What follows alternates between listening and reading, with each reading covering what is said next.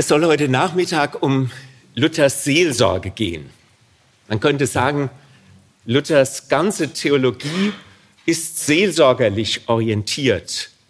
Das passt noch einmal zu heute Vormittag, wo es ja um seine Spiritualität ging, also auch um die Lebensrelevanz, wenn Sie so wollen, des Glaubens bei Martin Luther. Und heute Nachmittag die Lebensrelevanz seiner Theologie. Die Reformation ist ja öffentlich wirksam geworden, im Grunde genommen durch einen Beichtstuhlstreit, durch den berühmten Wittenberger Beichtstuhlstreit. Martin Luther war Professor, aber er war im Nebenamt Prediger oder Pfarrer, wie Sie wollen. Und da gehörte es zu seinen Aufgaben, Menschen die Beichte abzunehmen. Damals musste man ja regelmäßig beichten. Bis heute ist es für einen Katholiken vorgeschrieben, mindestens einmal im Jahr vor dem Osterfest eine Privatbeichte, eine Einzelbeichte abzulegen. Und das war damals nicht anders. Und es gab im Mittelalter, wie ich ja schon sagte, ein ziemlich schwungvolles Aktienwesen. Das nannte sich Ablasswesen. Und äh, die Gemeindeglieder, die brachten in den Beichtstuhl äh, diese Wertpapiere, diese geistlichen Wertpapiere mit, also namens Ablass. Und die hatten sie zum Teil für ziemlich teures Geld auf der anderen Elbseite nicht Neckar, sondern Elbseite erworben. Denn der berühmteste Ablassprediger der damaligen Zeit namens Tetzel, der war ein Dominikaner und er durfte im Kurfürstentum Sachsen keine Ablässe verkaufen. Aber eben auf der anderen Seite der Elbe, äh, das gehörte dann schon nicht mehr zum Kurfürstentum Sachsen und da sind die Gemeindeglieder in Wittenberg über die Elbe gefahren und haben sich bei Tetzel diese Ablässe besorgt und sind mit den Ablässen zu Luther in den Beichtstuhl getreten, haben die ihm vorgezeigt und äh, von ihm verlangt, dass er sie von ihrer Sünde absolvieren muss. Und das hat Luther, wie er so war, maßlos aufgebracht weil er inzwischen eine neue Erkenntnis, eben seine reformatorische Erkenntnis gewonnen hatte. Und äh, er hat sich das eine Zeit lang angesehen. Er hat versucht, diesen Ablasshandel auch jenseits der Elbe abzustellen. Das war nicht möglich, weil nämlich hinter diesem Ablasshandel eine Absprache stand zwischen den damals äh, führenden Mächten in Deutschland, zwischen äh, einem Hohenzoller, der Erzbischof von Mainz war, Albrecht von Mainz, es war ein äh, aus dem Fürstengeschlecht der Hohenzollern, zwischen äh, dem Papst und schließlich auch noch zwischen den, den Fuggern. Und die Fugger, das waren die Hochfinanz würden wir heute sagen. Ähm, und zwar ähm, hat, haben die Fugger, also der Kaiser kam auch noch ins Spiel, die haben dem Kaiser bei der Kaiserwahl Geld vorgestreckt. Und äh, es war immer ein Mitarbeiter, sage ich mal, ein Bankbeamter, der Fugger bei diesem äh, Ablasshandel von Tetzel dabei, der sofort einen Teil des Geldes, das bei diesem Ablasshandel einkam, an äh, die Fugger mitgenommen hat. Das wusste Luther aber nicht. Aber das war der Grund, warum sich niemand, auch der Kurfürst nicht, sich da die Hände verbrennen wollte, die Finger verbrennen wollte und irgendwie was Kritisches, sage ich mal, gegen diesen Ablasshandel sagen wollte, obwohl es in Deutschland, das sieht man daran, dass Tetzel eben im Kurfürstentum Sachsen nicht diesen Ablass verkaufen durfte, obwohl es da durchaus intern bereits kritische Stimmen gegen diesen Ablasshandel gab, sowohl aus theologischen wie auch aus ökonomischen Gründen. Man wollte nicht, dass Geld aus Deutschland sozusagen nach Italien floss. Sie merken vielleicht, das sind übrigens sich immer wiederholende Vorgänge in der Geschichte. Und von daher gesehen äh, hat Luther lange gezögert, weil er es auch nicht so richtig durchschaut hat, was da eigentlich passierte. Tetzel war inzwischen schon weitergezogen und dann hat Luther offensichtlich aus welchen Motiven heraus auch immer den Entschluss gefasst, in einer beschränkten Öffentlichkeit, muss man sagen, dieses Thema aufzugreifen. Und wie hat man das gemacht als Professor? Man hat Thesen, hübsch auf Latein, also sie waren nur für einen beschränkten Kreis von Wissenschaftlern äh, konzipiert. Er hat diese Thesen an entsprechende Kollegen, auch an Albrecht von Mainz, geschickt. Und dann ist Folgendes passiert. Und das war vollkommen ihm aus der Hand genommen sozusagen.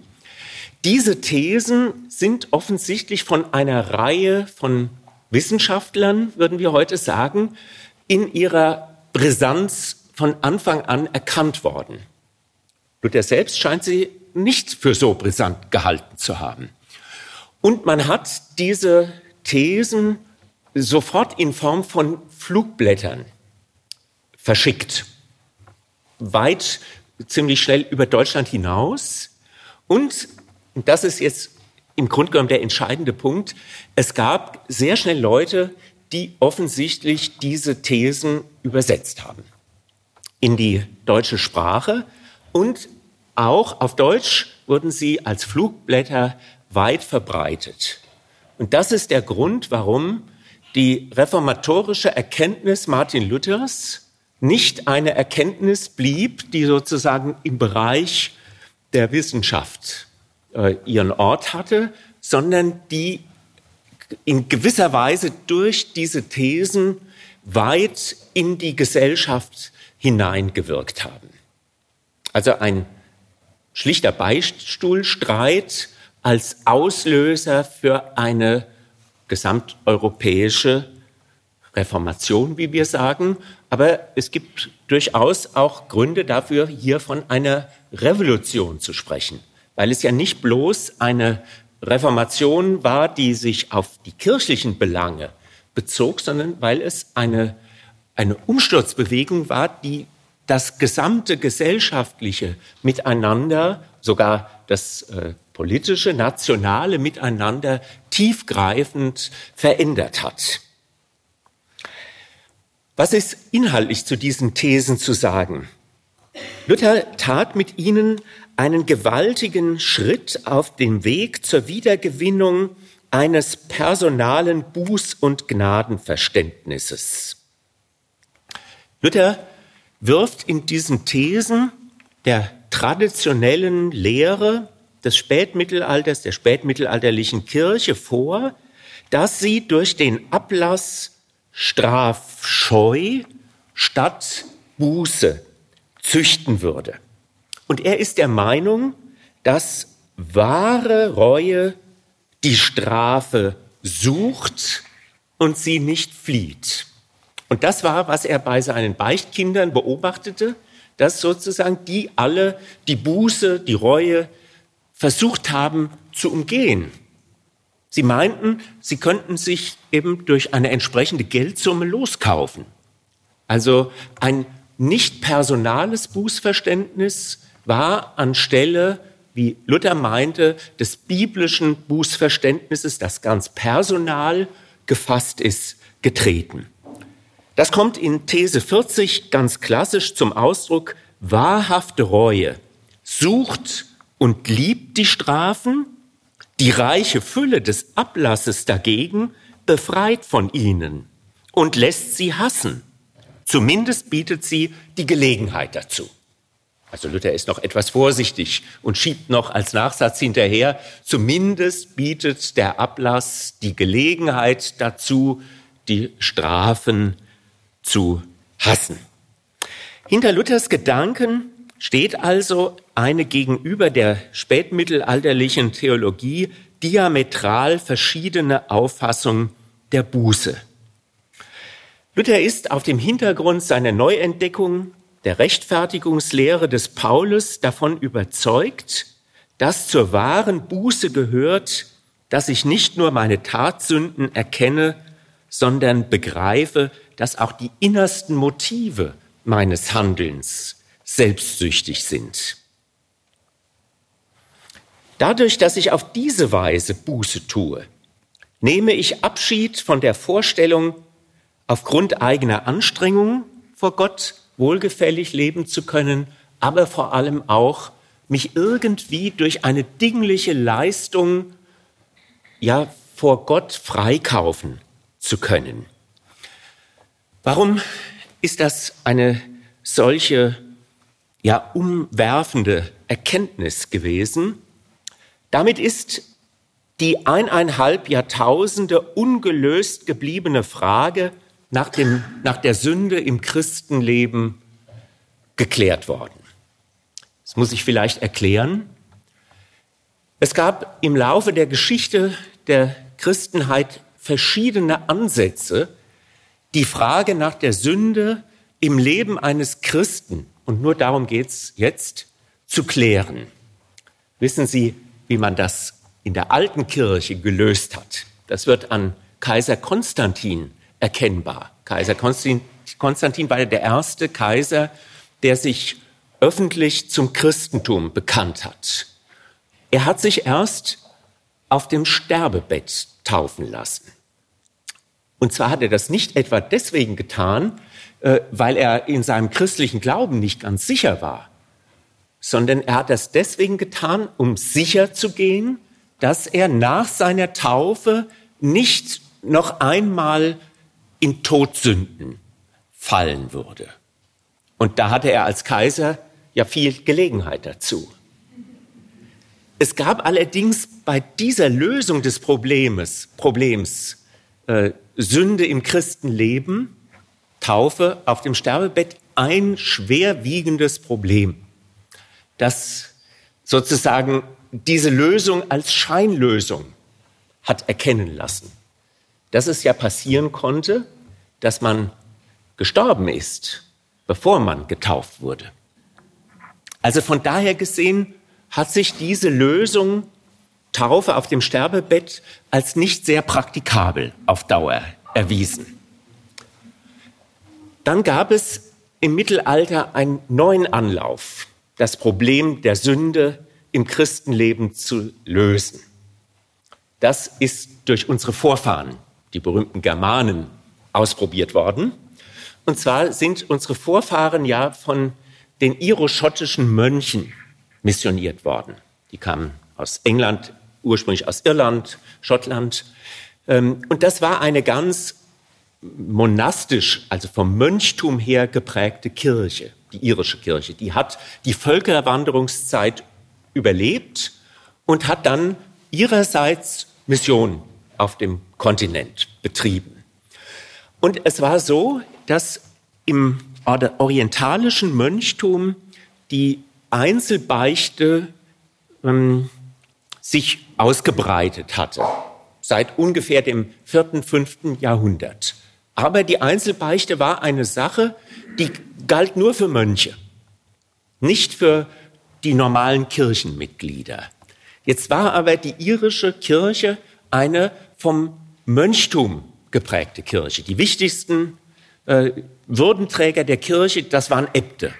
Und in den Klöstern, das ganze Land war von Klöstern überzogen. Das ist übrigens der Grund, warum diese irische Kirche ja heute viele Menschen auch irgendwie fasziniert, ähm, weil sie so eine eigenständige Entwicklung nach der Völkerwanderung durchgemacht hat. Etwas separiert von Rom und äh, der übrigen Christenheit. Und das war also eine monastisch geprägte Kirche. Und die iroschottischen Missionare, die alle Mönche waren, die kannten überhaupt keine andere Praxis als eben die Einzelbeichte. Und deswegen haben sie, als sie hier unsere Vorfahren missioniert haben, denen die Einzelbeichte mitgebracht, sozusagen. Und die Einzelbeichte, das war die Möglichkeit, mit Sünde im Christenleben fertig zu werden, indem man die Sünde bekannt hat und indem man bestimmte Wiedergutmachungsleistungen vollzogen hat. Allerdings, auch hier gab es ein Problem. Das eine war, wie stand es mit den Wiedergutmachungsleistungen? Man konnte nie so ganz sicher sein, obwohl es dafür richtige Bücher gab, wo genau festgelegt war, was man für eine Wiedergutmachungsleistung bringen musste, wenn man eine bestimmte Sünde begangen hat. Aber man konnte nie ganz sicher sein, ob das vor Gott wirklich ausreichend war mit der Wiedergutmachung. Und es gab noch ein anderes Problem. Man musste bei dieser Einzelbeichte, damit, sie wirkt, damit die Absolution, also die Vergebung wirksam wurde, musste man eigentlich alle Sünden aufzählen. Auch das ist ein Problem. Es konnte ja sein, dass man eine Sünde vergessen hat. Auch dann wurde die Beichte sozusagen nicht wirksam.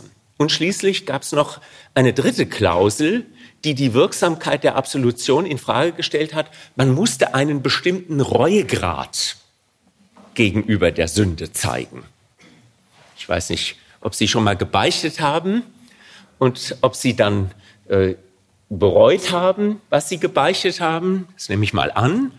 Aber auch da kann man sich eigentlich nicht 100% sicher sein, ob die Reue, der Grad der Reue ausreichend ist, damit dann die Absolution wirksam wird.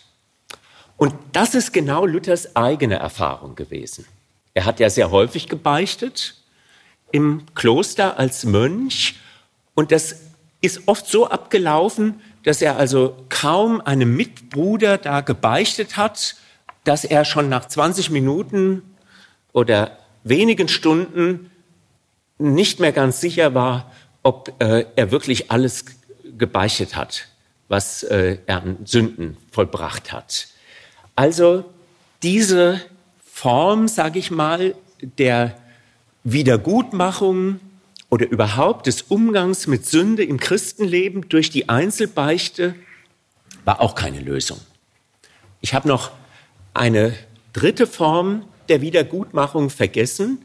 In der alten Kirche ursprünglich war es so, dass man vor der Gemeinde öffentlich seine Sünde bekennen musste, seine Todsünde bekennen musste, und dann wurde man von der Gemeinde sozusagen absolviert und wieder in die Gemeinschaft, die christliche Gemeinschaft aufgenommen. Es war also so eine Art öffentliche Beichte. Das Problem war, die durfte nur ein, war nur ein einziges Mal möglich. Und von daher gesehen dann als nächste Stufe die Taufe auf dem Sterbebett und dann im ganzen Mittelalter der Versuch, diese Frage der Sünde im Christenleben mit der Privatbeiche, Beichte zu lösen. Luther hat mit einem Federstrich, muss man sagen, dieses Problem der Sünde im Christenleben durch seine Erkenntnis der voraussetzungslosen Gnade Gottes uns Sündern gegenüber gelöst. Die katholische Kirche hat nach der Reformation 450 Jahre gebraucht, um diese Erkenntnis nachzuvollziehen. Meiner Meinung nach hat sie das getan, indem in Augsburg kurz vor der Jahrtausendwende die gemeinsame Erklärung zwischen äh, katholischer, römisch-katholischer Kirche und lutherischem Weltbund zur Rechtfertigungslehre unterzeichnet wurde. Damals hat die katholische Kirche sich Luthers Überzeugung zu eigen gemacht, die ja die Überzeugung des Apostels Paulus meiner Meinung nach ist. In der ersten These ist im Kern die reformatorische Seelsorgekonzeption enthalten. Da schreibt Luther, unser Herr und Meister Jesus Christus wollte mit seinem Wort, tut Buße, aus Matthäus 4, 17, dass das ganze Leben der Gläubigen Buße sei. Und er fährt dann fort in der zweiten These und erläutert ein wenig die Richtung, die die reformatorische Seelsorgepraxis fortan einschlagen wird. Dieses Wort, also Matthäus 4,17, kann nicht als auf die sakramentale Buße bezogen verstanden werden. Also er will damit sagen, die, diese Buße ist nicht auf die Beichte, die institutionelle, sakramentale Beichte bezogen. Luther wehrt hier ein doppeltes Missverständnis ab. Einerseits, dass die kirchliche Hierarchie Macht hat durch ihr Bußinstitut, also durch diese sakramentale Beichte, die vor dem Priester einmal im Jahr mindestens abzulegen ist, dem Menschen den Himmel auf und zuzuschließen. Es ist ja eine Buße, die das ganze Leben prägen muss, also eine Haltung im Grunde genommen, nicht ein einfacher, ein einmaliger sakramentaler Akt. Andererseits das zweite Missverständnis, das von Luther abgelehnt wird, dass der Mensch sich durch die Kirche von seiner täglich und existenziell zu vollziehenden Umkehr dispensieren könnte. Ich habe den Eindruck, psychologisch verständlich, dass bis heute viele Menschen sich äh, gerne äh, von Gott und seinem Anspruch an ihr Leben freikaufen möchten. Also es fällt Menschen offensichtlich leichter, durch eine bestimmte Leistung und sei es eine Geldzahlung, ja, sich von einem bestimmten Tun zu dispensieren, das sie ganz existenziell gewissermaßen fordern würde. Das kann man sogar in der Kindererziehung beobachten bei manchen Eltern, dass sie bereit sind, durchaus ihren Kindern, ähm, gerade wenn sie schon ein bisschen älter sind, also alle Vergünstigungen zu ermöglichen. Also da werden keine Kosten und Mühen gescheut. Aber die Kinder möchten sie bitte am Abend in Ruhe lassen, dass sie sich regenerieren können vor dem Fernseher oder was auch immer. Also sozusagen das Exist die existenzielle Dimension, das insgesamt gefordert sein, das ist einem zu anstrengend. Und stattdessen versucht man sich durch irgendwelche Leistungen, welcher Natur auch immer, freizukaufen. Und das steckt im Grunde genommen hinter den Thesen Martin Luthers, dass er Menschen diesen Fluchtweg vor Gott gewissermaßen abschneiden möchte. Soweit einmal äh, der Versuch, die Reformation einerseits als eine Bewegung zu verstehen, die ausgelöst wurde durch einen Beichtstuhlstreit und die andererseits eine Antwort gegeben hat auf eine 1500 Jahre in der Christenheit ungelöst gebliebene Frage, wie mit Sünde im Christenleben umzugehen ist. Das hat Luther dann zu seiner berühmten Definition des Menschen geführt als simul justus et peccator. Man müsste wahrscheinlich sogar korrekter sagen, simul peccator et justus, also zugleich Sünder und Gerechter. Das sagt Luther, ist das Wesen des Menschen und eben nicht nur das Wesen des Menschen, sondern das bleibende Wesen auch jedes Christen. Es gibt auch für den Christen keine Möglichkeit, dieser Doppelbestimmung zu entgehen. Auch ein Christ, so Luthers Überzeugung bleibt bis ans Ende seines Lebens zugleich Gerechter und Sünder. Er kann dieses Sündersein nicht ablegen. Das bleibt sozusagen für sein Wesen konstitutiv. Allerdings, wir haben heute Morgen gehört, das ist für Luther keine statische Bestimmung sondern das ist eine sehr dynamische Bestimmung. Denn der alte Adam soll täglich neu ersäuft werden. Oder erinnern Sie sich an die Bestimmung seines Fromm, des Frommseins. Fromm sein ist eigentlich kein Sein, sondern ein Werden. Es ist also ein dynamischer Prozess, durchaus ja in Richtung auch auf, hin auf eine Gleichgestaltung mit Jesus Christus. Nun zu einem zweiten Punkt. Luthers Seelsorge als Nagelprobe der reformatorischen Theologie. Luthers Seelsorge als Nagelprobe der reformatorischen Theologie. Ich habe das ja schon angedeutet. Luthers Theologie ist insgesamt seelsorgerlich motiviert. Er ist eigentlich durch diese Fragen auch seiner Gemeindeglieder oder das Verhalten seiner Gemeindeglieder ist er und sein eigenes Verhalten und seine eigenen Probleme ist er immer tiefer theologisch geführt worden, weitergeführt worden. Also seine Theologie ist, ist nicht bloß eine erdachte Theologie, sondern es, es ist eine äh, durch das Leben erworbene Theologie. Und das wird eben vor allem auch an diesem seelsorgerlichen Grundzug dieser theologischen Überzeugungen Luthers deutlich. Und ich habe jetzt einfach mal versucht, die vier Soli der Reformation, diese Partikular, diese, äh, wie sagt man da in Deutsch, also die Exklusivpartikel, die, die Ausschließlichkeitsformeln der Reformation, die mal seelsorgerlich abzuhören. Also was heißt zum Beispiel Solus Christus, allein Christus? Das ist ja meiner Meinung nach die erste und entscheidende Bestimmung reformatorischer Theologie oder Luthers Theologie. Also Seelsorge im Herrschaftsbereich Jesu Christi, könnte man sagen.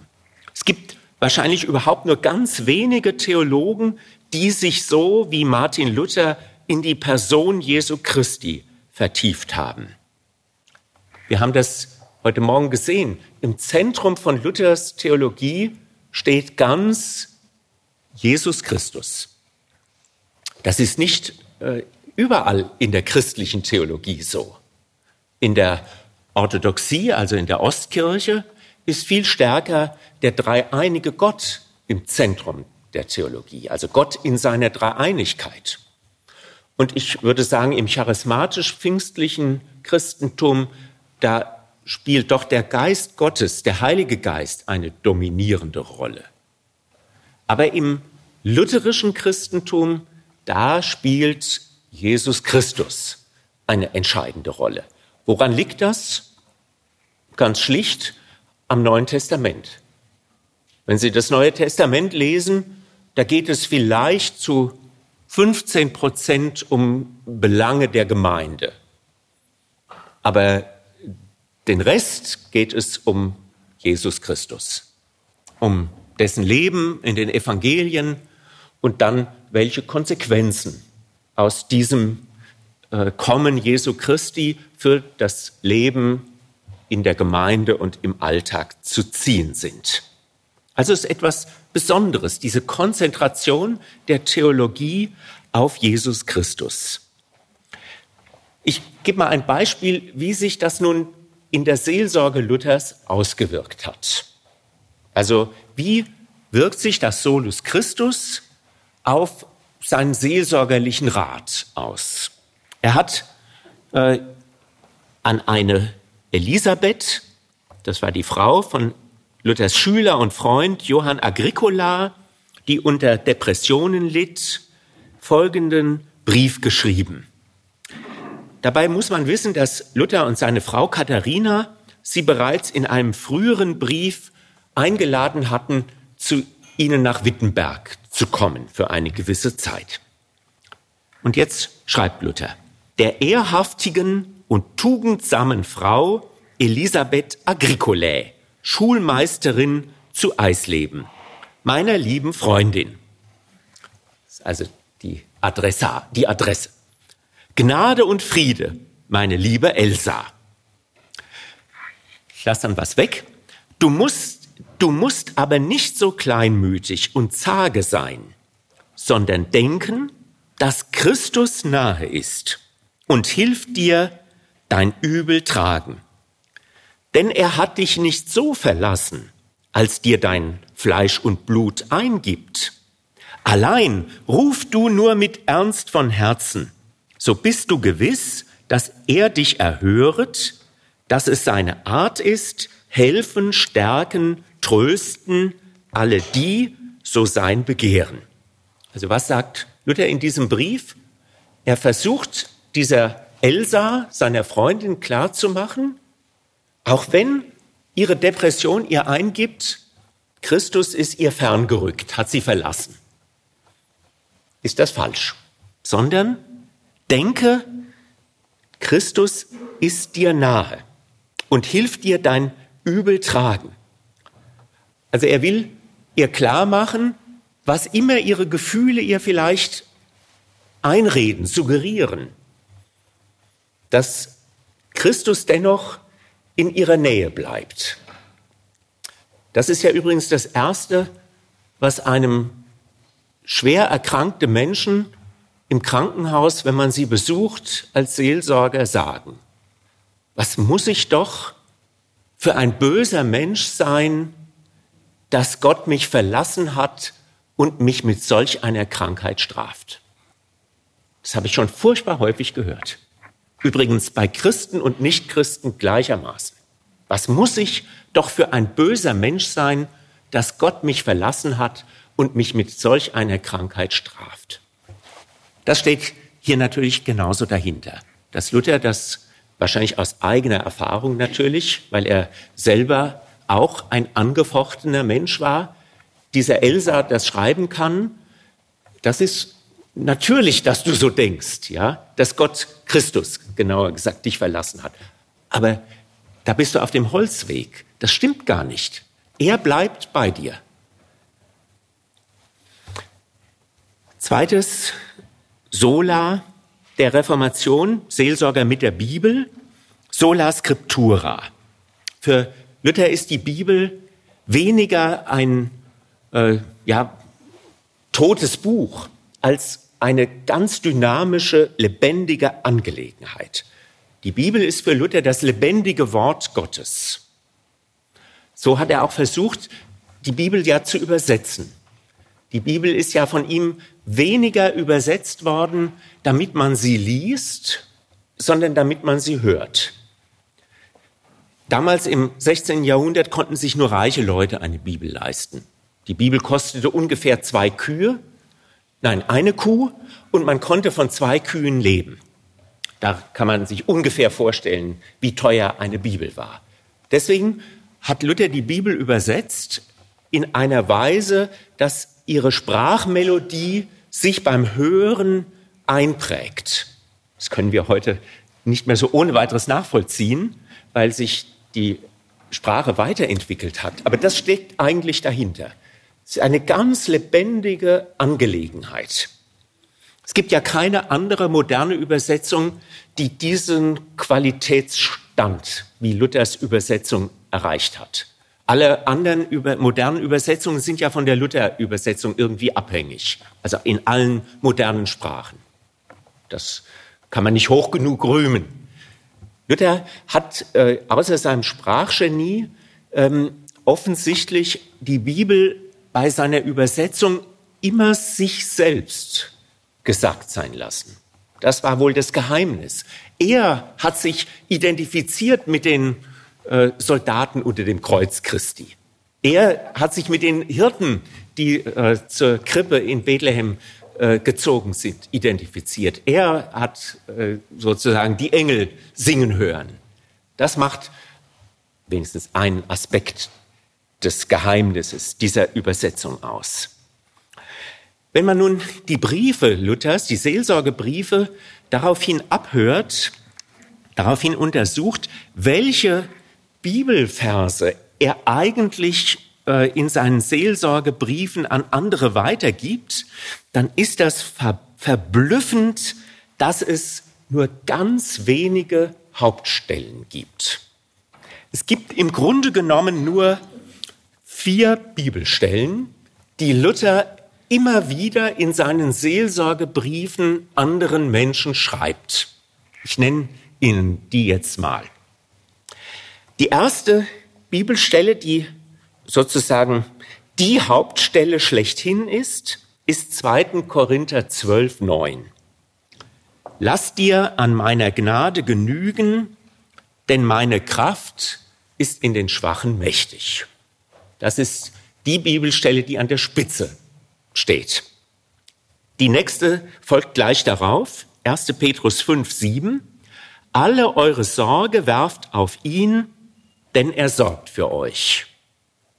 Dann folgt Johannes 16, 33. In der Welt habt ihr Angst, aber seid getrost, ich habe die Welt überwunden. Und dann schließlich als vierte Bibelstelle Römer 14, Vers 8. Leben wir, so leben wir dem Herrn, sterben wir, so sterben wir dem Herrn, darum wir leben oder sterben, so sind wir des Herrn. Man kann diese vier Bibelstellen sehr leicht drei wesentlichen Seelsorgefeldern zuordnen, die auch äh, in den Briefen Martin Luthers den meisten Raum einnehmen. Das ist das Sorgen, das Seelsorgefeld Sorgen und Sünden. Das ist das Seelsorgefeld Angst und Einsamkeit. Und das ist das Seelsorgefeld drittens Leiden und Sterben. Und alle drei Seelsorgefelder umgreifen ja unsere ganze Existenz. Und wenn man nun anschaut, wie Luther diese Bibelverse, diese vier Bibelverse in seinen Seelsorgebriefen einspielt, dann fällt einem auf, dass er sich selten damit begnügt, sie bloß zu zitieren. Vielmehr versucht er das Bibelwort mit der Situation des Adressaten des Seelsorgebriefes in ein Gespräch zu bringen. Also diese Bibelverse werden in die Situation des Seelsorgesuchenden hineingesprochen, mit dieser Situation verwoben. Und im Grunde genommen fangen sie erst an, dadurch zu leuchten und ihre seelsorgerliche Kraft zu entfalten. Nun zum dritten Sola, Sola Gratia, allein aus Gnade, Seelsorge jenseits von Gesetzlichkeit und Libertinismus. Wir haben das schon gehört. Für Luther ist die Gerechtigkeit Gottes nicht dessen unerfüllbare Forderung an uns, sondern Gottes aus freier Gnade gewährte Geschenk an den Menschen. Und man fragt sich natürlich, welche Konsequenzen hat diese reformatorische theologische Erkenntnis Luthers nun für seine Seelsorge? Und da möchte ich Ihnen ja vielleicht äh, wenigstens für mich, eines der schönsten Zitate aus Luthers Seelsorgebriefen vorlesen. Diesen Brief hat er geschrieben an Georg Spenlein. Das war auch ein Freund von ihm. Hüte dich darum, so schreibt er, je solche Reinheit anzustreben, dass du vor dir nicht mehr als Sünder erscheinen willst, ja gar keiner mehr sein willst denn Christus wohnt nur unter Sündern. Darum kam er ja vom Himmel, wo er unter Gerechten wohnte, damit er auch unter Sündern Wohnung nehme. Solcher seiner Liebe sinne immer wieder nach, und du wirst seinen gar süßen Trost erfahren. Weiß nicht, ob Sie das spüren können. Gerade für einen skrupulösen Menschen wird ja solch eine Aussage, dass Christus vom Himmel gekommen ist, wo er nur über, unter Gerechten wohnte, damit er auf Erden unter Sündern wohne, eine unglaublich befreiende Wirkung haben können. Also ich darf Sünder sein und das vertreibt Gott nicht, im Gegenteil. Das zieht ihn zu mir sozusagen geradezu herab. Aber er warnt Spähnlein auch davor, nun zu meinen, dass durch irgendein Heiligkeitsstreben äh, man Gott nahe kommen könne, sondern umgekehrt. Gott ist ja vom Himmel gekommen, damit er unter Sündern wohne. Denn unter Gerechten, das steckt ja dahinter, hat er ja sowieso im Himmel schon gewohnt. Das wollte er ja nicht, als er hier auf Erden kam. Und nun noch das vierte Sola, Sola Fide, allein aus Glauben. Wie gesagt, der Glaube, wir haben das von Herrn Zimmer heute Morgen gehört, ist der Weg, die Gnade Gottes persönlich zu erfahren. Luther hat anhand seiner Lektüre des Römerbriefs verstanden, was Paulus unter Glauben versteht. Das entscheid, der entscheidende Vers für Luther aus Römer 1, 16 und 17. denn ich schäme mich des Evangeliums nicht, denn es ist eine Kraft Gottes, die selig macht alle, die daran glauben, die Juden zuerst und ebenso die Griechen, denn darin wird offenbart die Gerechtigkeit, die vor Gott gilt, welche kommt aus Glauben, in Glauben, wie geschrieben steht, der Gerechte wird aus Glauben leben. Das ist ja eine theologische Übersetzung. Im Griechischen heißt es ja nicht, darin wird offenbart die Gerechtigkeit, die vor Gott gilt, sondern im Griechischen steht ja, darin wird offenbart die Gerechtigkeit Gottes. Und Luther interpretiert das als Genetivus subjektivus, die Gerechtigkeit, die Gott sozusagen uns zurechnet. Der Glaube bewirkt also einen seligen Tausch zwischen Christus und dem Christen. Luther hat den an vielen Stellen in seinen Seelsorgebriefen beschrieben. Darum, mein lieber Bruder, lerne Christum und zwar den Gekreuzigten. Ihm lerne Lob singen und an dir selbst verzweifeln. Dann spricht zu ihm, du, o Herr Jesu, bist meine Gerechtigkeit, ich aber bin deine Sünde.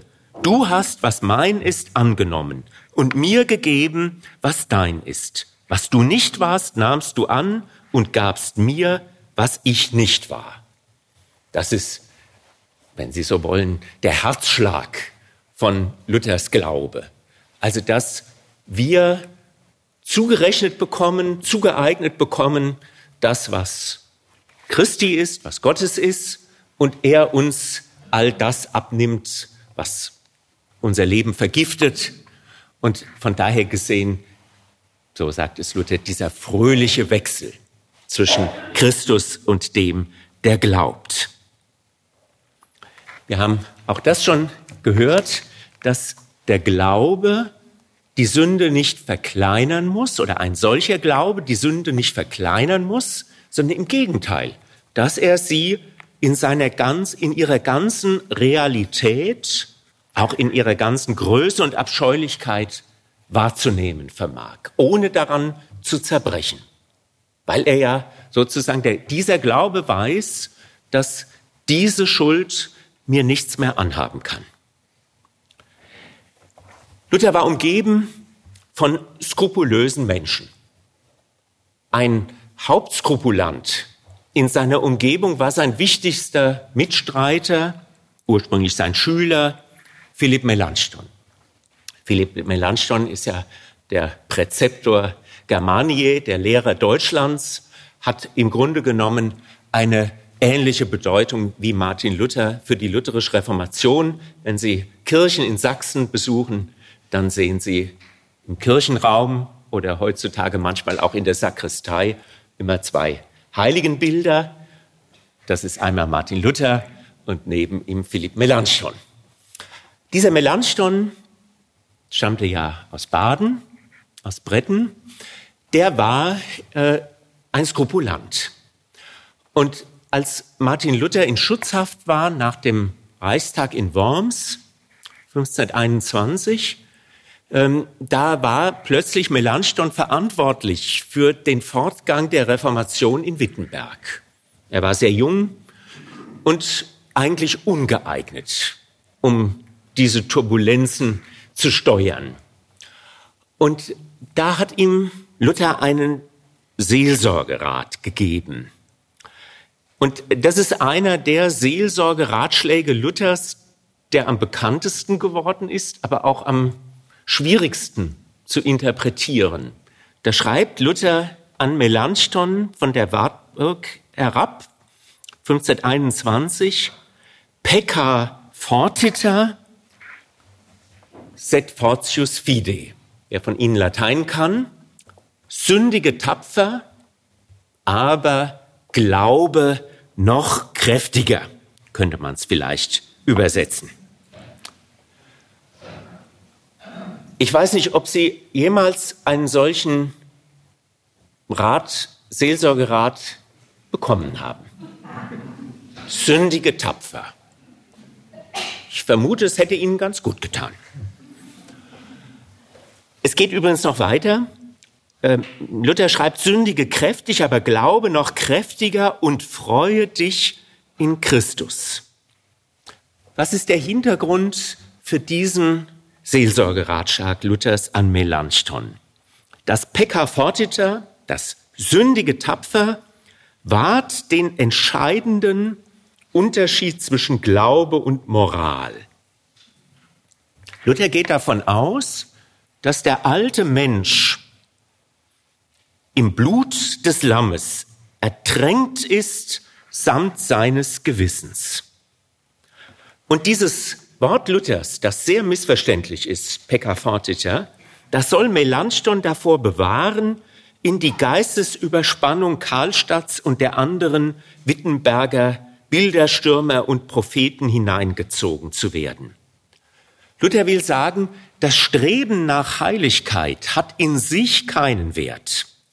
Im Gegenteil, es bedroht sogar den Glauben, wenn es unter der Hand als die entscheidende Aufgabe des Glaubens verstanden wird. Es hilft nämlich dem Menschen, bewusst oder unbewusst, letztlich doch wieder von Gott unabhängig zu werden. Und das ist ja nun nicht gerade das Zentrum des Glaubens. Glaube heißt die Abhängigkeit von Gott als Glück zu empfinden. Da ist Glaube der Liebe ganz nah. Die Abhängigkeit vom geliebten Menschen als Glück zu empfinden. Und Luther hat meiner Meinung nach richtig erkannt, dass das Streben nach Heiligkeit und nach Heiligung bei vielen Christen missverstanden wird als der Versuch, sich doch unter der Hand von der Abhängigkeit von Gott ein Stück weit zumindest wieder zu emanzipieren und letztlich Gott doch nicht nötig zu haben. Und insofern kann das Streben nach Heiligkeit, nach Heiligung sogar gefährlich werden. Jetzt möchte ich mit Ihnen ein paar Seelsorgemittel durchgehen. Luther hat natürlich auch auf sehr unterschiedliche Weise Seelsorge geübt. Und ein Mittel der Seelsorge für Luther war, Zeit seines Lebens, auch von ihm selber praktiziertes Mittel, die Beichte. Das ist sicher für viele evangelische Christen ein Schock, das zu erfahren, dass Martin Luther der Meinung war, dass die Einzelbeichte auch für einen evangelischen Christen entscheidend entscheidendes Seelsorgemittel ist und bleiben muss.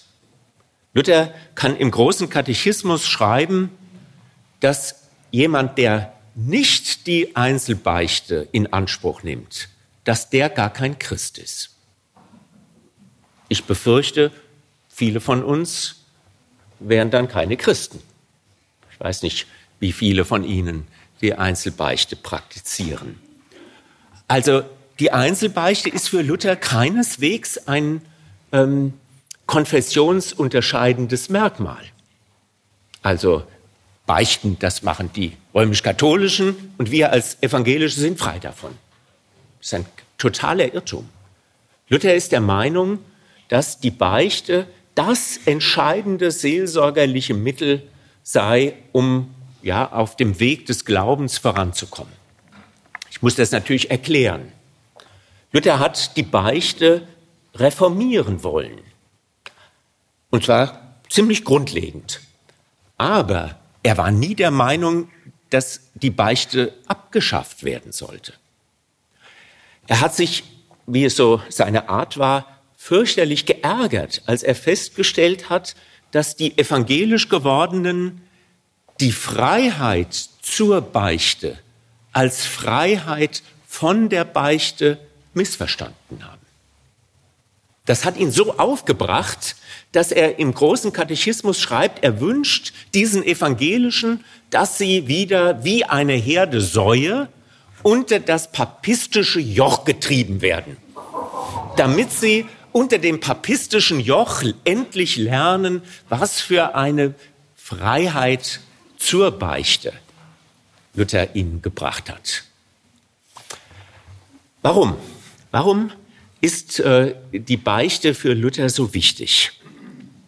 Zunächst, ähm, die Beichte darf nicht, wie im Spätmittelalter, als frommes Werk des Menschen missverstanden werden.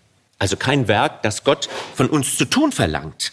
Sie ist vielmehr ein Angebot Gottes an den Menschen. Und zwar ein Angebot, sich das Evangelium ganz persönlich zusprechen zu lassen. Luther schreibt, wir vermahnen aber, du sollst beichten und deine Not nicht anzeigen darum, dass du es als ein Werk tust, sondern hörst, was dir Gott sagen lässt. Das Wort sage ich oder die Absolution sollst du ansehen, sie groß und teuer achten, als einen trefflichen großen Schatz mit allen Ehren und Dank anzunehmen. Was sagt Luther hier? Im Zentrum der Beichte steht nicht eigentlich mein Bekenntnis der Sünde, sondern im Zentrum der Beichte steht der Zuspruch der Vergebung.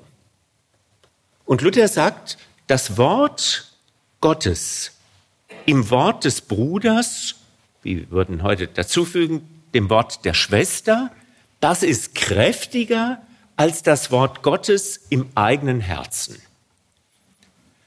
Ich will das versuchen mal zu erläutern aus der Seelsorgepraxis. Sie haben das alles selber schon erlebt.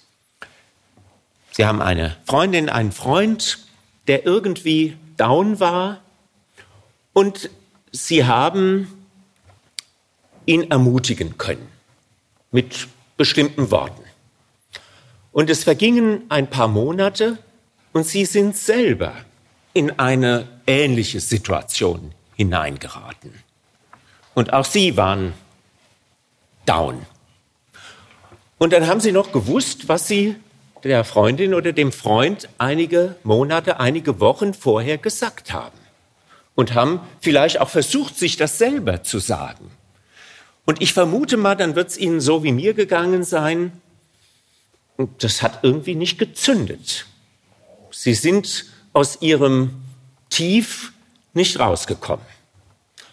Und dann ist es ihnen vielleicht passiert, dass sie einem Menschen begegnet sind, dem sie Vertrauen haben, dem haben sie ihren Kummer erzählt oder ihre Schwierigkeiten und der hat sie dann inhaltlich ziemlich gleich mit dem getröstet, aufgerichtet, was sie sich vorher selber in ihrem Herzen gesagt haben.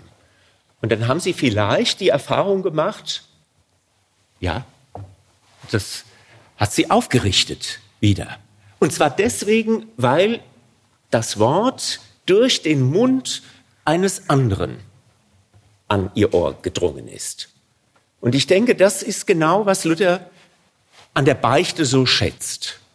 Dass sozusagen dieser Zuspruch der Vergebung durch das Wort eines Gegenübers, eines Zeugen, eine ganz andere Kraft erhält, als wenn ich es mir selber in meinem Herzen sage.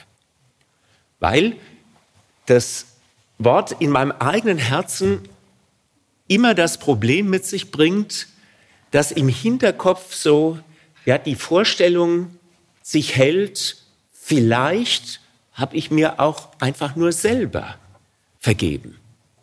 Vielleicht ist das Wort im Herzen gar nicht das Wort Gottes, sondern es ist mein eigener Wunschgedanke. Und indem sozusagen in der Beichte das Wort der Vergebung von außen an mein Ohr dringt, in dem Moment wird sozusagen dieser Verdacht in Frage gestellt oder aufgelöst. Ist übrigens ein wichtiger Grund auch dafür, wieso für Luther das wäre jetzt das nächste Mittel der Seelsorge, der gegenseitige Rat, die Beratung können wir auch sagen, ähm, zwischen Christen, zwischen Brüdern und Schwestern so wichtig ist. Also es, Luther ist ganz anders als der moderne Protestantismus im 19. Jahrhundert geglaubt hat, nicht der Meinung, dass man als Christ ohne Gemeinschaft, ohne Kirche überleben könnte. Luther meint, dass natürlich jeder Einzelne seinen Glauben vor Gott verantworten muss und dass es auch niemand anders geben darf, der ihn bevormunden soll oder gar, dass eine Kirche den, für den einzelnen Menschen den Himmel auf und zuschließen könne. Das alles lehnt Luther ab. Aber er geht nirgends so weit, dass er sagen würde, Christsein, das könne äh, alleine gelebt werden. Noch eine kleine Geschichte. Als ich Vikar war, habe ich, ich glaube, es war sogar mein erster Besuch in Bensheim an der Bergstraße gemacht äh, bei zwei älteren Damen. Und wir hatten uns also niedergelassen auf dem Sofa und ähm, wie aus der Pistole geschossen sagten die beiden älteren Damen, Herr Pfarrer, die konnten nicht unterscheiden zwischen Pfarrer und Vikar, Herr Pfarrer, wir sind doch, wir sind nicht wie Gott, wie unsere beiden Nachbarinnen, die jeden Sonntag zur Kirche rennen. Also äh, konfessionsunterscheidendes Merkmal zwischen Evangelischen und Katholiken. Die beiden Damen, die beiden Nachbarinnen waren nämlich katholisch. Wie sich dann im Lauf des Gesprächs herausstellte, Evangelische gehen nicht zum Gottesdienst am Sonntag, Katholische müssen es. Ist eine fatale äh, Überzeugung vieler Evangelischen bis heute. Haben ihnen, ja, haben ihnen ja offensichtlich Theologen gesagt, dass das so sei. Ähm, Luther ist anderer Meinung.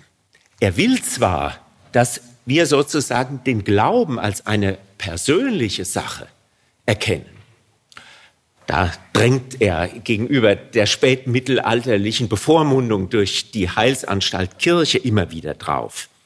Aber er wusste aus eigener Erfahrung, dass kein Christ auf Dauer ohne Gemeinde überleben kann. Jeder braucht von Zeit zu Zeit den Zuspruch von Brüdern und Schwestern. Nochmal ein Zitat von Luther. Gott will, dass einer den anderen trösten und jeder den Trost des Bruders beziehungsweise der Schwester, das habe ich jetzt hinzugefügt, glauben soll.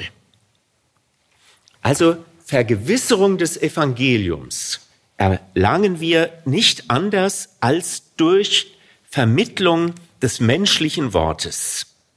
Und das ist auch der Grund, das Motiv, warum Luther die gegenseitige Seelsorge so betont.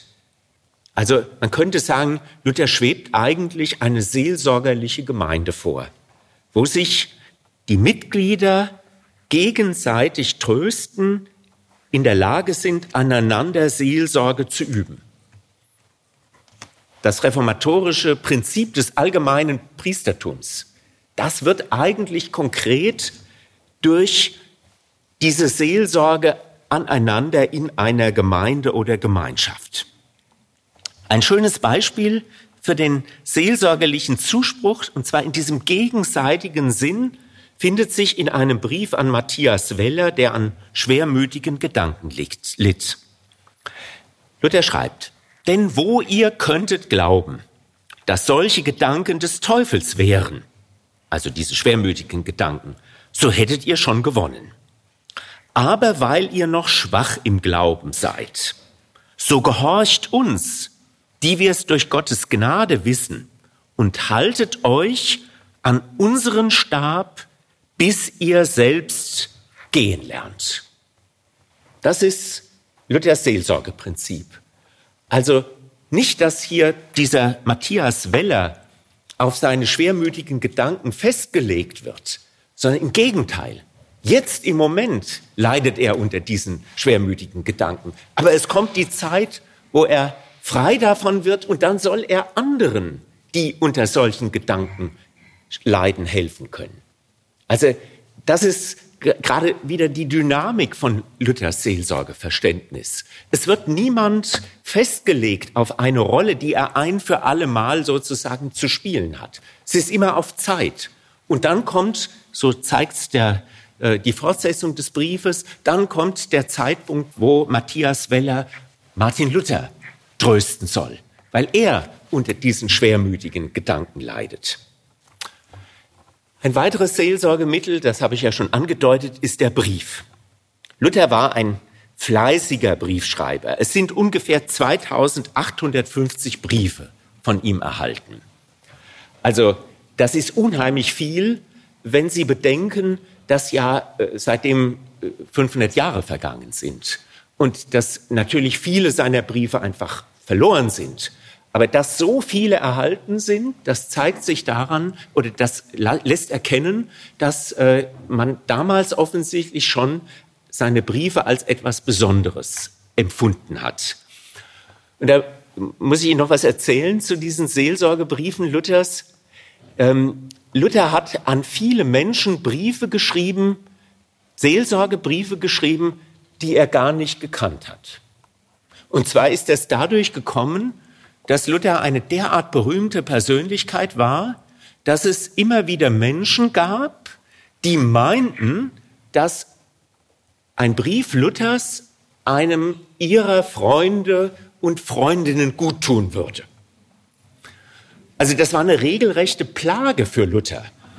Aus manchen Briefen geht es auch hervor, ja, dass er äh, im, im Grunde genommen von wildfremden Menschen gebeten wurde, an wildfremde Menschen Seelsorgebriefe zu schreiben. Also eine Unmöglichkeit eigentlich, würden wir heute sagen. Aber was mich ganz für ihn eingenommen hat und seine Seelsorge ist, dass Luther sich tatsächlich dieser Aufgabe unterzogen hat und nicht entzogen hat. Also er hat offensichtlich viele seiner Seelsorgebriefe auch geschrieben ja so als eine Art Prototyp eines seelsorgerlichen Briefes. Er hat offensichtlich auch schon geahnt, dass viele dieser Briefe einmal veröffentlicht werden würden. Und äh, bis heute gibt es ja unzählige Seelsorgebriefsammlungen von Luther. Wenn Sie mal im Internet das eingeben, Luthers Seelsorgebriefe, da werden Sie also für billiges Geld ganz viele Ausgaben äh, sich besorgen können. Und ich rate Ihnen, kaufen Sie sich mal für ein, zwei Euro äh, solch eine alte Ausgabe, weil da kriegt man dann sozusagen den Originalton von Luthers Seelsorge. Die Briefe sind an unterschiedlichste Menschen gerichtet, Familienangehörige und Freunde, Mitarbeiter, Auswärtige, Theologen, auch an Personen aus dem Bereich des öffentlichen Lebens und natürlich hm, an ja, ganz große Berühmtheiten. Und das muss man sagen, Luther hat, wie jeder Seel, andere Seelsorger auch, große Fehler begangen. Sie wissen vielleicht, er hat ja dem Landgrafen Philipp von Hessen, hat er ja den Beichtrat gegeben, eine zweite Frau zu nehmen. Philipp von Hessen, äh, der konnte es mit seiner ersten Frau nicht mehr aushalten äh, und er war sexuell sehr aktiv und hat Luther und Melanchthon unter Druck gesetzt und hat gesagt, wenn also er ihnen nicht erlaubt, ähm, das ihm nicht erlaubt, eine zweite Frau zu nehmen, äh, dann lebt er sozusagen in wilder Ehe. Und den Reformatoren war natürlich von Anfang an ganz fürchterlich bei diesem Gedanken, also Bigamie hier im Christentum, im evangelischen Christentum zu genehmigen. Aber sowohl Luther wie auch Melanchthon haben am Ende zugestimmt. Allerdings war das ein geheimer Beichtrat. Aber Sie können sich vorstellen, was bei einem geheimen Beichtrat an einen der berühmtesten Männer des damaligen römischen Reiches deutscher Nation passieren würde. Das ist der Grund übrigens, warum nicht ganz Deutschland, so wie Schweden, Dänemark, Finnland, Norwegen, evangelisch geworden ist. Weil es gab dann kriegerische Verwicklungen und der Kaiser konnte dann diesen Landgrafen gefangen nehmen und gewisse Zugeständnisse von ihm abpressen. Alles aufgrund dieses falschen Beichtrats, muss man sagen, von Martin Luther und Melanchthon.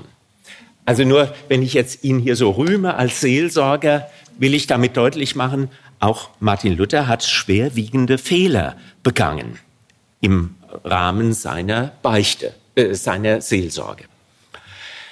Die Zeit erlaubt es jetzt nicht, äh, auch nur einen Überblick über die in den Briefen behandelten Themen zu geben. Ich möchte nur äh, mal Ihnen noch einen Brief vorlesen, einen Auszug natürlich nur, an seine eigene Frau. Luther hat ja wunderbare Briefe an seine Frau geschrieben, an Katharina. Ähm, ich lese einfach mal vor. Der heiligen, sorgfältigen Frau, Frau Katharine Lutherin, Doktorin, Zülsdorferin zu Wittenberg, meiner gnädigen, lieben Hausfrau.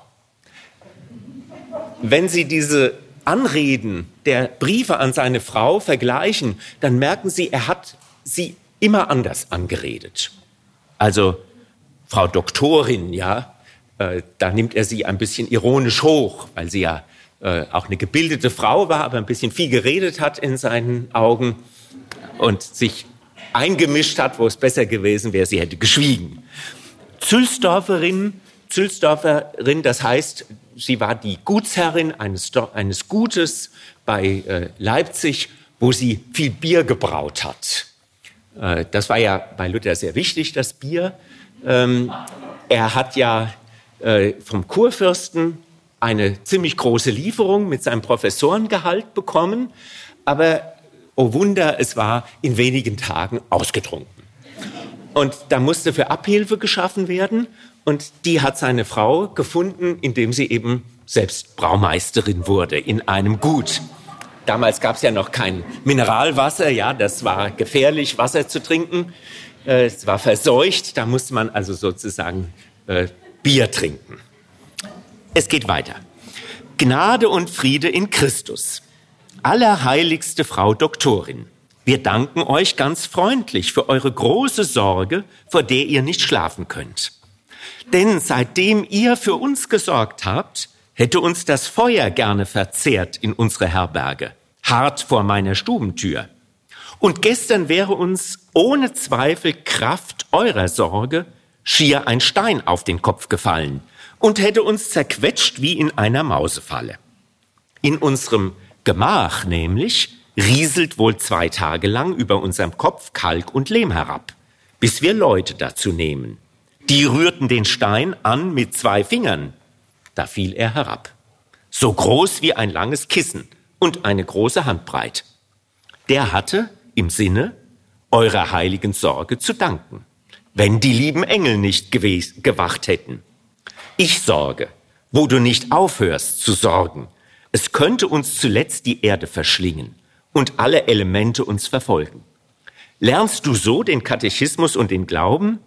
Bete du und lasse Gott sorgen. Dir ist nichts davon befohlen, für mich oder dich zu sorgen. Es heißt, wirf dein Anliegen auf den Herrn, der sorgt für dich. Soweit der Brief an seine Frau. Der ist ja recht kraftvoll. Aber dazu muss man wissen, die beiden haben sich nichts geschenkt. Es sei vorgekommen, dass äh, ein Verwandter gestorben ist und das hat Martin Luther so getroffen, dass er sich gar nicht mehr einkriegen konnte. Und dann ist Folgendes passiert. Am nächsten Morgen hat äh, seine Frau äh, ihn in Trauerkleidung beim Frühstück empfangen. Und er ist ganz erschrocken. Was ist denn passiert? Und äh, da hat, habe sie zu ihm gesagt, dein Gott ist gestorben. Also sie wollte ihm deutlich machen, dass äh, sein Unglauben nun seinerseits auch äh, nicht länger mit Gott gerechnet hat. Jetzt zum Schluss noch eine, einige ganz kurze Impulse von Luthers Seelsorge für uns heute. Zunächst, wie ich finde, der entscheidende Impuls, Seelsorge im Raum der christlichen Gemeinde ist etwas Freiwilliges. Das ist uns vielleicht Ihnen allen so klar, dass für Sie das gar nicht mehr neu ist. Aber bis zur Reformation war für jeden Menschen die Seelsorge verpflichtend. Sie mussten mindestens einmal im Jahr zur Beichte gehen, sonst wurden sie exkommuniziert, also nicht zum Abendmahl zugelassen. Und Luther hat erkannt, Seelsorge muss eine freiwillige Angelegenheit sein. Es verträgt sich sozusagen nicht mit dem Evangelium, dass man mit Druck das Evangelium an Menschen heranbringt. Zweiter Punkt. Ein anthropologischer Realismus. Luther berücksichtigt die Geschöpflichkeit des Menschen. Das zeigt sich an vielen, vielen Stellen.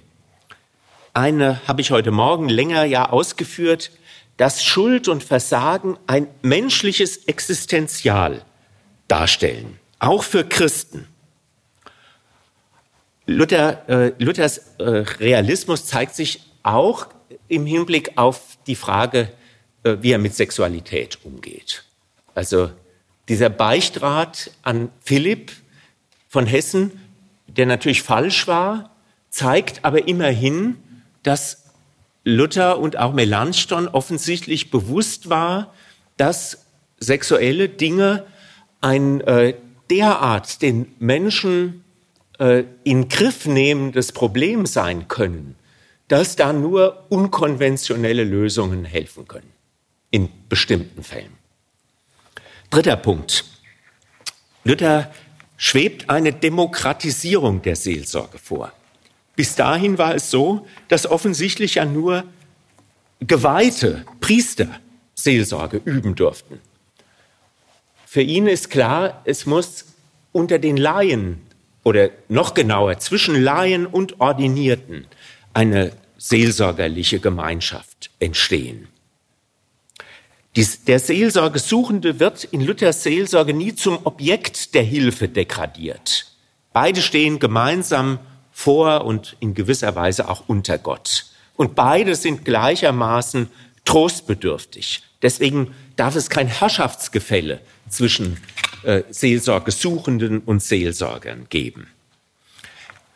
Weiterer Punkt, Seelsorge wird von Luther als Glaubens- und Lebenshilfe verstanden. Das ist noch ein besonders wichtiger Punkt. Für Luther ist klar, wenn ich einem Menschen helfe zu einem, sage ich mal, geklärten, getrösteten Glauben, dann helfe ich ihm auch, sein Leben zu bewältigen. Also Hilfe zum Glauben und Hilfe zum Leben äh, gehören zusammen. Indem ich Hilfe zum Glauben biete in der Seelsorge, kommt unter dem Strich auch eine Hilfe zum Leben heraus. Fünfter Punkt. Seelsorge ist für Luther primär ein Trostgeschehen. Ich habe ja das gerade ein bisschen erläutert, warum ihm das so wichtig ist, weil wir uns das tröstende Wort meistens nicht selber sagen können. Wir brauchen Ermutigung von außen. Wir brauchen ja die, den Zuspruch von anderen Menschen. Wir sind angewiesen, weil wir Beziehungswesen sind, ähm, dass andere uns aufrichten. Und schließlich ein letzter Aspekt, das ist der Aspekt der Ewigkeitsorientierung. Luther lässt Trauer zu. Es ist so, ähm, dass natürlich äh, ja, Menschen um Angehörige, gestorben, verstorbene Angehörige trauern dürfen. Aber er ermahnt gleichzeitig dazu, nach einer gewissen Zeit diese Trauer dann auch sozusagen in den Hintergrund treten zu lassen. Etwa wird das deutlich in einem Seelsorgerat an den todkranken Vater Martin Luthers. Da schreibt er, der war schon alt und lag im Sterben und versucht ihn jetzt zu trösten. Den eigenen Vater zu trösten, das ist ungefähr das Schwierigste, was es in der Seelsorge gibt. Und da schreibt er, denn unser Glaube ist gewiss und wir zweifeln nicht, dass wir uns bei Christo wiedersehen werden. Sintemal der Abschied von diesem Leben vor Gott viel geringer ist, denn ob ich von Mansfeld hierher von euch oder ihr von Wittenberg gen Mansfeld von mir zöget. Also Wittenberg, da wohnt Luther und seine Frau, wohnen Luther und seine Frau, Mansfeld wohnen die Eltern. Das ist gewisslich wahr. Es ist um ein Stündlein Schlafs zu tun, so wird's anders werden. Ich weiß nicht, ob Sie verstehen, was Luther damit sagen will. Der Tod, der ist so etwas wie, wenn wir uns schlafen legen und am nächsten Morgen wieder aufwachen. Wir haben ja den Eindruck, dass der Schlaf gar keine zeitliche Ausdehnung gehabt hat. Also wenn wir durchgeschlafen haben. Und das sagt Luther nun als, oder nimmt Luther als Bild für das Sterben. Das Sterben, das dauert sozusagen nicht länger als ein Schlaf. Und dann sieht man sich wieder. Und deswegen also dieser Gedanke, äh, die Fahrt von Wittenberg nach Mansfeld oder von Mansfeld nach Wittenberg. Ich weiß nicht, wie lange man dazu gebraucht hat. Also jedenfalls nicht bloß an einem Tag hat man es geschafft. Das ist länger, als wenn äh, du jetzt stirbst und wir uns im Himmel wiedersehen. Und äh, das finde ich ist ein sehr schöner Gedanke und auch theologisch haltbar, meiner Meinung nach, weil ja äh, die Ewigkeit Gottes auf jeden Fall eine Dimension von Wirklichkeit ist, die äh, nicht unser, durch unser Zeitverständnis äh, geprägt ist. Vielleicht ist es ja eine weitere Dimension oder wie immer man sich das vorstellen kann. Aber von daher gesehen, also auch, auch so realistisch äh, mit Bildern operiert hier äh, im Hinblick auf äh, einen Trost im Sterben.